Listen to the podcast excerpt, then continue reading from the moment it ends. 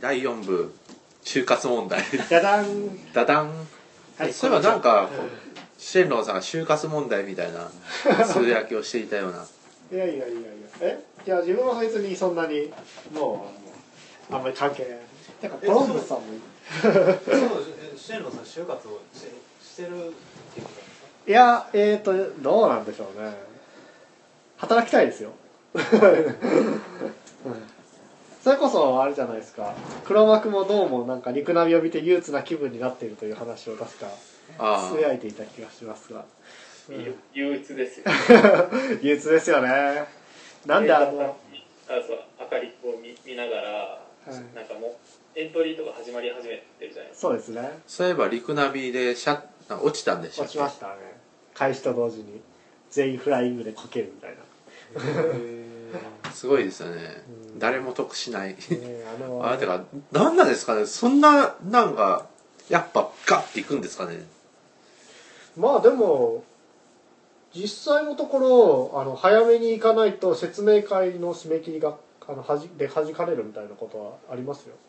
てかあれ実結構あれなんかうなんか自分もだから一応陸ナビとか就活してたうんですけどあれって結構大学さ選別ありますよね絶対裏でえっ、とありますよあれはあれは普通にありますあるっていうか前からよく知られてることで、なんかあなんか東大、京大、早稲田、慶応とかじゃないとい見けれないがあるとかっていうのはそうですねだからなんか結構別にそんなセミナー取れなかったってことなんかなかなかなかったような気がするんですよねまあだからまあそこら辺なんだろうなっていうかなんかそういうのをもう最初から言えばいいのに企業側が まあまあまあうんただねまあでもあの一応就活生の方にアドバイスを言う 言うとあの説明会とかはあの予約定員いっぱいとか書いててもあの何割かはあのサボってこない人がいるのであのとりあえず現地に行けば空きの席とかがあって入れることは多々あります特に前午前中のセミナーっていうのはみんなあのサボりがちなのでああの大体行けばあの何席か空いてるんでなんとか入れてくださいと言えば入れるのでそれで入りましょうみたいあまあでもセミナーが意味あるのかどうか問題あなりまま あすねねでも入れないといけないところとかあるからまあそれのそうですねまあ基本意味ないですけどねうんそうそう質疑応なんか僕は今多分就活でなんだろう絶賛悩み中なわけですけどはい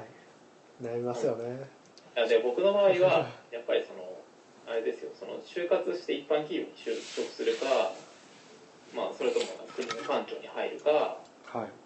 あ、研究を続けるかっていううん感じの選択肢があってはいはい結構どれもなんか時期がかぶるんですよねあ決めようと思ううと。ん例えばなんかこのままけ宇宙の研究続けようと思ったら2月ぐらいに多分学信のうんなんかあってだ学信 PD っていうのがあれでそれ例えば海外行きたいんだったら海外のなんだろういろんな研究所とかにアポを取り始めたの多分来月とかなんでうんでなんか就活も来月ぐらいから面接が始まったりするじゃないですかはいはいはなんかどうしようかなみたいないねだからここ最近すごい将来のこととか考えますよなんか俺何したいんだろうとかすごい人生設計させられてる感がうんありっあそうですねていうかなんか翔平さんとかってどれぐらい受けたんですかうんえ 何がですかいついつのことですか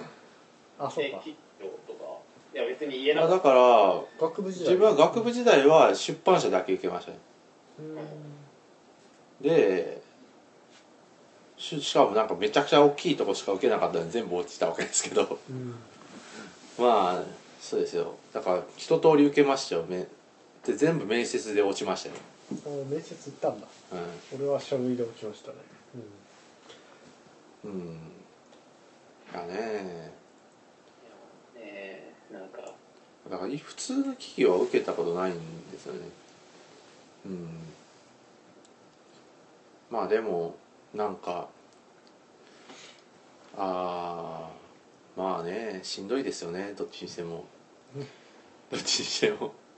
あなんかてかこういう話はあの多分僕は関西クラスターでしかできなくてあの自分の同僚とかあんまり相談できないまあそうですあよーもねうバリバリ研究していくつもりなんですよね向こうの人はうんいや、うんああと私結構でも半分ぐらい就職すると思うんですけどあだからそっちの就職とかがあるってことですねアメリカの就職は考えてるんですかあもちろんありますようん、あいやだから多分研究職続けるんだったらバークレーとか出すと思うしううんん、あアメリカの就職って一般企業ですかそうですねあもう考えてなくはないですねそうだですかねらこっちでインタビュー受けるっていうのも一つの手だなっていうのは、ううんんまあ、ただうんまあ多分それはでももう先の話になるから、まあ、もし日本の日本で就活して日本の企業とか決まったら多分そっちなんじゃないかなって気がしますねえでもなんかね、ね将来性とかを考え始めるともうキリがないですよねうんないですねとりあえず、うん、いや結構だからこういうのってでも僕みたいにドクターまで行ってる学生だとなんだろうモラトリアムっていうかなんか割と先延ばしにしてきた問題じゃないですかまあそうですね自分どうやって行きたいんだみたいうな、んいや僕はとりあえずビートルとこまでは宇宙の研究したかったけど、うんそっから先を今すごい突きつけられて、うんだから結婚のことを結構マジで考えたりしますそうですねやっぱ結婚するためには普通に企業に行った方がいいですからねなんかあそうなんですよねだからまあとまあ普通にねアアカデミアに残ってポスドクになったらあれじゃないですかもう本当に数年おきに世界中転々とするような感じじゃないですかしばらくは、だからうんまあ例えばその環境で子育てができるのかとかって言ったらちょっと不安になるっていうそうですねかなんかいろいろ考えますねとりあえずうまあね単純にういろんな要素を考え始めるとキリがないからうんなんか結局その中で自分の優先事項っていうか一番大事なのはこれなんだとかってなってくるじゃないですかそうですね自分のやりたいこととだから子育てだから難しいですねどうしても、んだから普通にうんだから普通に日本でなんかやるなんか一般的になんか一番利益を得るためには普通の会社に入って結婚するのが一番利益が一番もらえままあすそねりゃそうですねやっぱやっぱり事実婚とかだと利益は得られない問題があるじゃないですうか、んいろいろと税金の優遇だったりまあねそこら辺が難しいですよねうん現実にある制度と自分のなんかうんあれイデオロギー的な何 かと違いとかもうんあとだからそう思うのがなんか割とその自分のイデオロギーなんかあるじゃないですか、うんなんか多分こういうのに向いてとかこういう仕事がしたいんだみたいなはいはいでそれって例えば僕が社会に出たことがないからなんかその「い」いの中の数的なところからなんじゃないですかなんか、はいうんまあそう言いますよね特に社会の人たちはなんだろうだから結局なんだかんだで社会に出て何年かしないと分かんないことも多分絶対あるんだけど、んそれを今決めなくちゃいけない感っていうのがすごいあって、まあそうですよねうん、だからリズムでは絶対無理ですよ だから多分だからとりあえずもうなんか手と足を動かすしかないんだろうなだから、よしまはあ、いだからし仕事で全てなんか解決すると考えたら難しいですよね、うん、だからそれこそ不良リーマンになる覚悟でダメだったらうんなんか就活するしかないですよねうん奥村さんもっていうことを考えてますね まあ奥村さんとりあえず元気なんで大丈夫です よとりあえずバイタリティ的にねいやそっちはねそっちはねっていうかそっちじゃないですよ別に総合的バイタリティを今指してましたよ、そっちの元気じゃないですよまあごめんなさい今ちょっとバズった気がする、うんだ最近はなんか本当になんかなんだろう1週間ごとに結構成長してるなとか考えてるなってういうん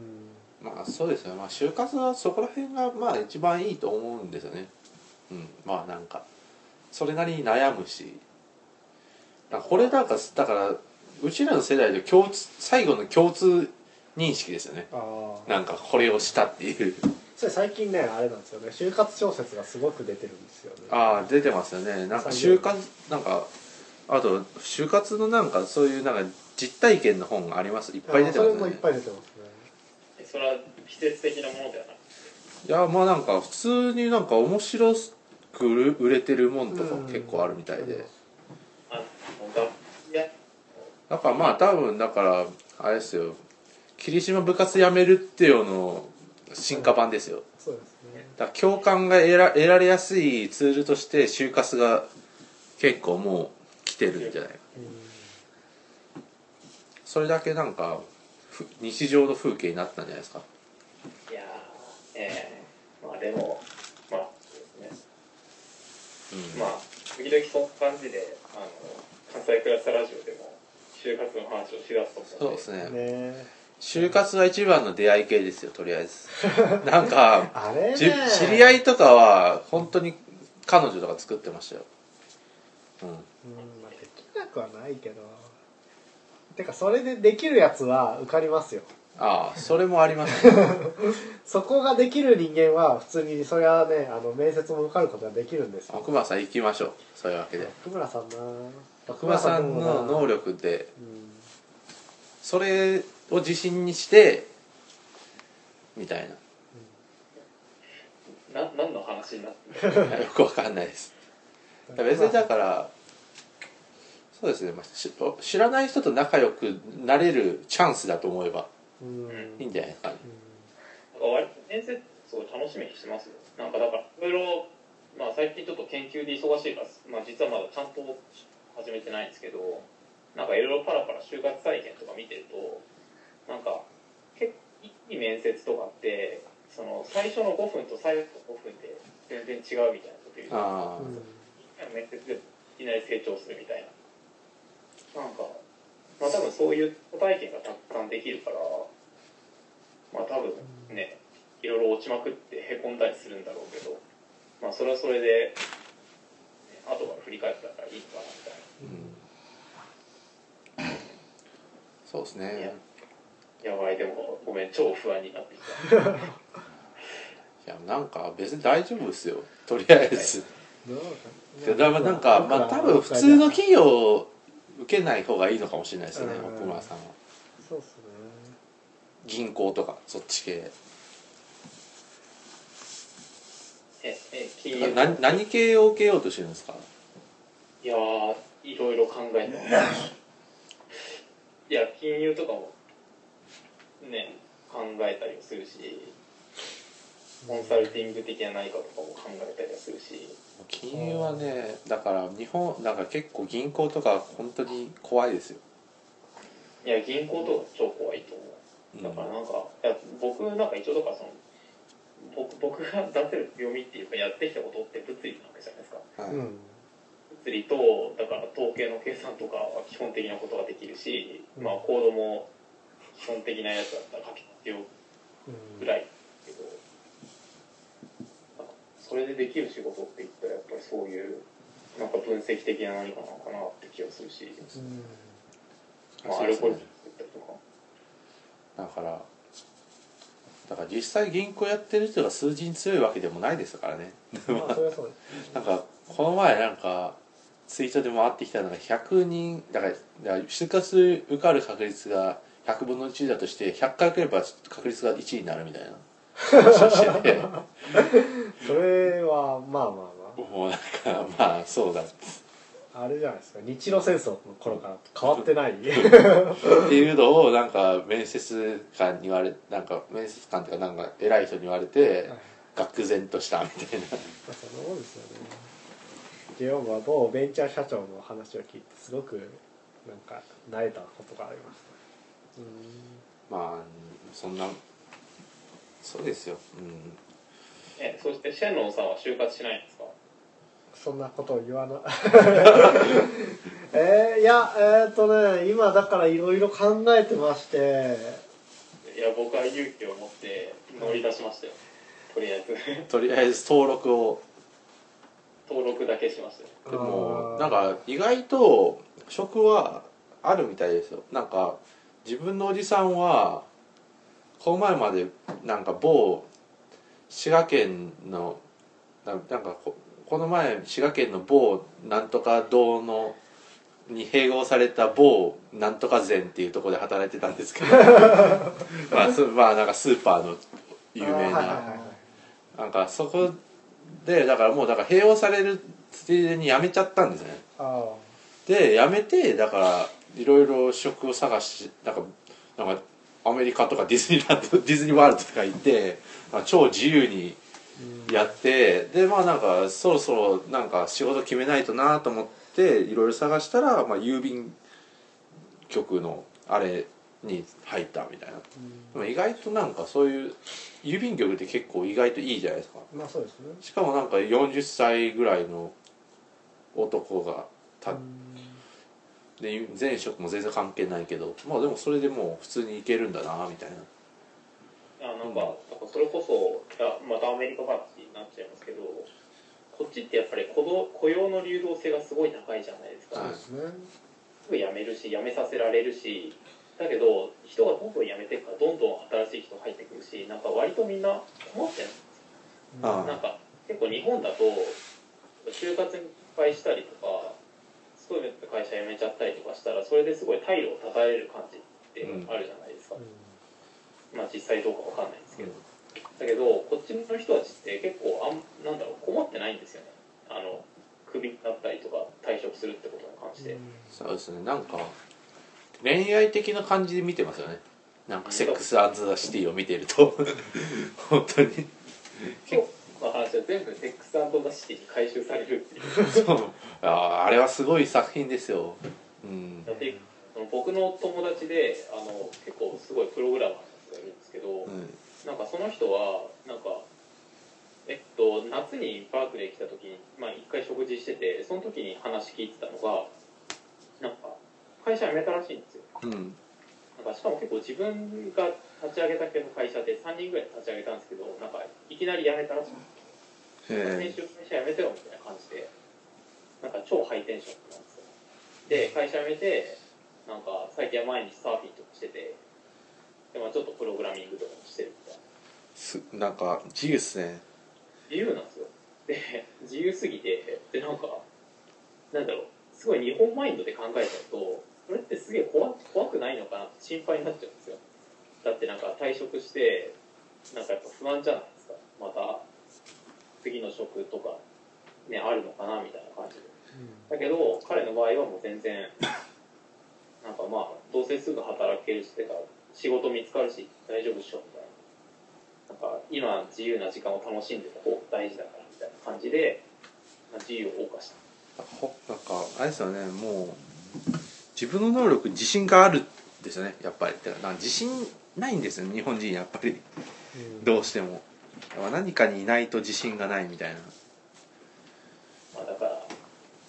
そうですねまあそういう攻めの姿勢でそうですよ芦部先生の直的ですよとか言っちゃうんですよやっぱりねあれはあれはどういうどういう意味っていうかほんまなんか関わってたんですかえなんかいやツイート見たらなんかそのなんだっけ片山さつきが法学部にいた時にはい学長をしてたらしいですそういう関係ですかはいなんかだから自分も言えるんですよ東の直弟ですよなるほどみたいなことだから授業を受けてたぐらいなんだろうなって感じですよね多分なんか雰囲気的にそんな感じですよなんかそんな感じですよね なんかなんか生徒が生徒の人数が少なかったからなんか結構進路相談乗ってくれましたよみたいななんかだから足部さん知ってますよ私的な何かですうんそうですよそんな感じですよ多分いやまあねまあでも彼女の問題は別にあ足部さんの弟子とかってことじゃなくてなんかそもそもあのなんか人権問題なんじゃないですか、うん、だからそういうところでだから何かに自分の権威を自信をなんかそれ求めちゃうんですよねみたいあハローホープな、うん、いや謎ですよねうんまあだからそうですよねいや僕今回だから選挙行かないんですあよ16日でしたっけ16ですあ16がこうあれすでするのねが16でで本当はなんかなんだろう期日前とかですよね出発する何日も前になんか登録しないといけないんですけど、うんそれを僕するの忘れてしまったんで、うんまあ在外認証とかっても申請できないんですよまあいいんじゃないですかねなんか今回本当に分かんないですよ自分もうんなんかだからいやなんだろうだから実際僕日本にいたら困ったと思うんですよどこ投票していいか分かんないし投票しないっていう選択を取るのかを入れるのかそれも含めて全部分かんないみたいなあ自分としては滋賀県民としては唐さんには頑張ってほしいんだがいろいろとおかしいからなんかなんだろうなんか民主党じゃダメだから自民党みたいななんか気持ちは分からなくもないけど自民党はダメだろうという感じはしますよね今回は。なんかああいうてかなんかだから自民党は自分政策的には近いんですよなんとなうく、んインタゲとかまあそうですよね経済に関しては自経民党済政策とか自民党に近いんだけどなんか価値まで入ってくるからあの価値観はもうだから無理だろうとうんいやなんかねやですよねだかまらあせうんすべての政策がパッケージになるともう途端に選ぶところがなくなるそうなんですよだからなんかそれでなんか信任したってことだったら一番困るじゃないですか、なんか結局自民党の経済政策を支持してもそれとパッケージングされてる憲法改正一緒についてきちゃうじゃんそうなんですてかそれでなんかねいきなそっりちの方がでかそうな気もしますいきなり国防軍だとか言われたら困りますよねうんいやだからすごいねだからい今の選挙のシステムとかもそもそもどうなんだろうってちょっと考えますよねうんなんか今回だから割とみんなが争点に従ってることって TPP と増税と原発とかじゃないですか、うんまあ、で仮にその3つのイシューがあったとしてそのなんだろう全ての組み合わせを作ろうと思ったら2の3乗で 8, 通りの政党がないというんけないなんかそんな感じでなんかそのイシューがたくさんある中でその自分にベストな政党を見つけようと思ったらそれこそたくさん政党を用意しないといけないしうんなんかね一つの政党を信任するってどういうことなんだろうって結構考えさせられますそうなんですよねなんかワンイッシュだけで選ぼうとしたら未来のとみたいになるわけでしょなそうんかですね原発どうのこうのはありかもしれんけど他どうなんみたいなそうなんかしかもなんか届け手とかもぐちゃぐちゃだったみたいだしだからまあだからそもそも次の選挙にあるかどうかわからない党に投票するのかどうかって話ですよ結局しかもねうんなんかねなんかこいいなって思うとこが何もないんですよねそうそうそうで結局だからなんかその一つのパッケージングされた政党を支持するっていうよりはもうやっぱ個々の政策とかを利害関係者とかだけで調整するみたいなしかもだからこれだからなもしだから衆議院になだからこれが選挙終わった後にどうなるかが全然わからないじゃないですかどの党がどう連携するみたいない今言ってるけどどうなのか全然わからないみたいなもうねわからんですよとりあえずまあでもなんかもうもうでも自民党が過半数取るかどうのこうのみたいなもう決まっ単てるわけ独でしょ過半数的なことは言ってますよねまあもう政治はやめましょううーんあえっとでもまあやめる前にはいごめんなさいやっぱアアメリカ話をおいいですよはいそういう役割を担ってると思って、はい無理して話すあで別に僕そんなアメリカに長期滞在してるわけでも詳しくないけど、なんかこの間の選挙そんな感じなんですかアメリカの選挙ってうんはい実質なんか民主党と共和党からどっちか選ばなくちゃいけないまあそうですねまあねアメリカはもうそうそういうシステムですよねでもだけどでもなんか例えばオーマンが選ばれたからってその民主党のパッケージがそのまま全部通るとかってことじゃないじゃないですかまあそうですねうん割とこっちって印象でしかないですけど割とその個別の政策ごとに結構みんな民主党の中でも意見が分かれてそれを行こうとするみたいなイメージがあってなんか例えば去年の今頃あのソファっていうは SPA いあのっていう、えっと、サイバーなんだっけなんだっけ、えっと、なんとかピラシー・オブ・なんとかうんのやつで、あの、要するに、インターネットとかの海賊版を持ってしまうはいはいそれはだからそのなんかテレビ局とかレコード会社とかが利権を守るために例えば YouTube とかの音源をどんどん消せるようにするっていうそういう感じの法律だったんですけど、うんそれってけ、まあ、最終的には通んなかったんですけど、いなんかそれをなんかそのこの議員がソファに賛成票を入れるぞみたいなうんなんかそのし支持してるかしてないかっていうのをまとめたサイトとかがあって、はいそれ見るとなんか民主党の中とかでもう全然バラバラなんですよ半々とかなくて、うん共和党の中で半々とかだからなんか割とその民主党が政権その民主党の大統領だからってそういう意見がバンバン通るとかっていうよりはなんなんていうか割個別のイシューに対してそれぞれ議員の判断があるみたいなそうなんですねだから議員議員がどう考えてるかがわからないんですようちらには全くで、こっちは、だからその、寄付とかありじゃないですか。あまあだからそうなんですよだから議員が何をしていて何をやろうとしているのかを明確に言ってくれないとうちらは投票できないですよね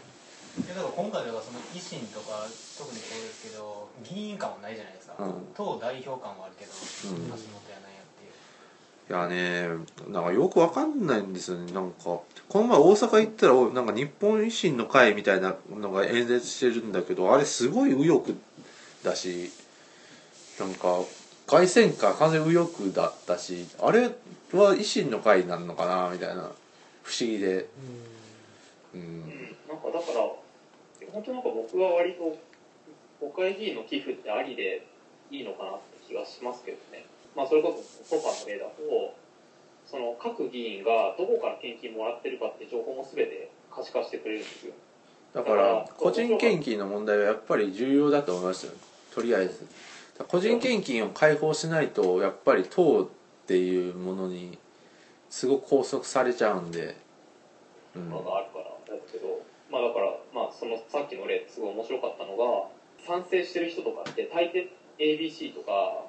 その CNN とか、なんかそういう、なんだろう、大手メディアとかディズニーとか、そういうところの協賛を、例えばその、もらってるんですよ。あっあていうのがしかされてしまうっていうのがすごい分かりやすいっていうか。そうですよねまあなんかだからオバマにはだから IT 企業がついてるみたいなの分かりますかねうんうんまあなんかいやなんか別になんかそのだからそのアメリカのシステムがいいみたいなことを言いたいわけではないんですけどでもそうしないとだからうちらも決められなくなってきてはいるんですよねうん、うん、まあね政治システム難しいですよね、難しいですよねうんっていう感じで、まあ、政治の話も多分果ててないと思うんで、そうですねまあなんか単純になんか民主党とかなんか共和党とかの話はなんか自由が好きな人と平等が好きな人が集まってるみたいな感じぐらいなんじゃないですかねなんかいやいいじゃだななそんなになんかイデオロギーがすごい政策とかがき決まってるって印象ないですよねないですねだってそのだから大統領予備選挙みたいな時にめちゃくちゃバトルじゃないですかうんあの区別つけるためにも全然違う必要があるじゃないですか2人その候補者同士でうんでもこの前たまたまそのなんかテレビのやつ YouTube で見たら、もうそのなんていうんですか太陽の塔となんなんかこう一緒になったんでしょ、うん橋本、うんはい太陽の塔でだからその時になんかこうこうけニュースミノモンタですよはいミノモンタが突っ込んでたのは、うん要はそのた維新の会の中で太陽の塔が入ってきたっていうのでこう争いはないんですかとでそれに対して橋本さんはこう「いや全くないです」と「僕らはもう一枚岩です」っていうことを売りにしてたからいやもう争いがあったらダメなんですよねその党の中でそうだからだから考えで日本だあの維新の会はそういう制度ですねだから党のだからあれが強いうんそうなんですよねだから党のこ党の拘束がどこまであるのかっていうかあのなんか、めちゃくちゃ強いじゃないですか党のあのあれが日まあそ本うで,、ですよねだから小沢とかのあれ廃藩みたいなのんすごいあれやったしうん何なんですかねあのつあれははなんかそんなに規則があるもんなんですかねやっぱお金出してやってんだからうんちゃやれよみたいな感じなんですかね、まあなんか日本の政治はよくわからないんですよね関西から見ればうんまあ、関西は割とその政治からちょっと離れてますもんね、うんから結構そういうの俯瞰できるうんそのでも意外と今回台風の目になってるのは関西だったりしますからねねえいいややそうなんですよねかいやでも加田さんはね意外といいと思うんですけどね単純なし能力としてはだからなんかなんかそういう個人レベルで応援したい人って結構いるじゃないですかなんつうのそこをピンポイントにいいねいいねボタンを押したいのになかなかそれができないとかってのはすごい残念ですまあそうですねまあねあの一つが全部をカバーするのは無理ですよね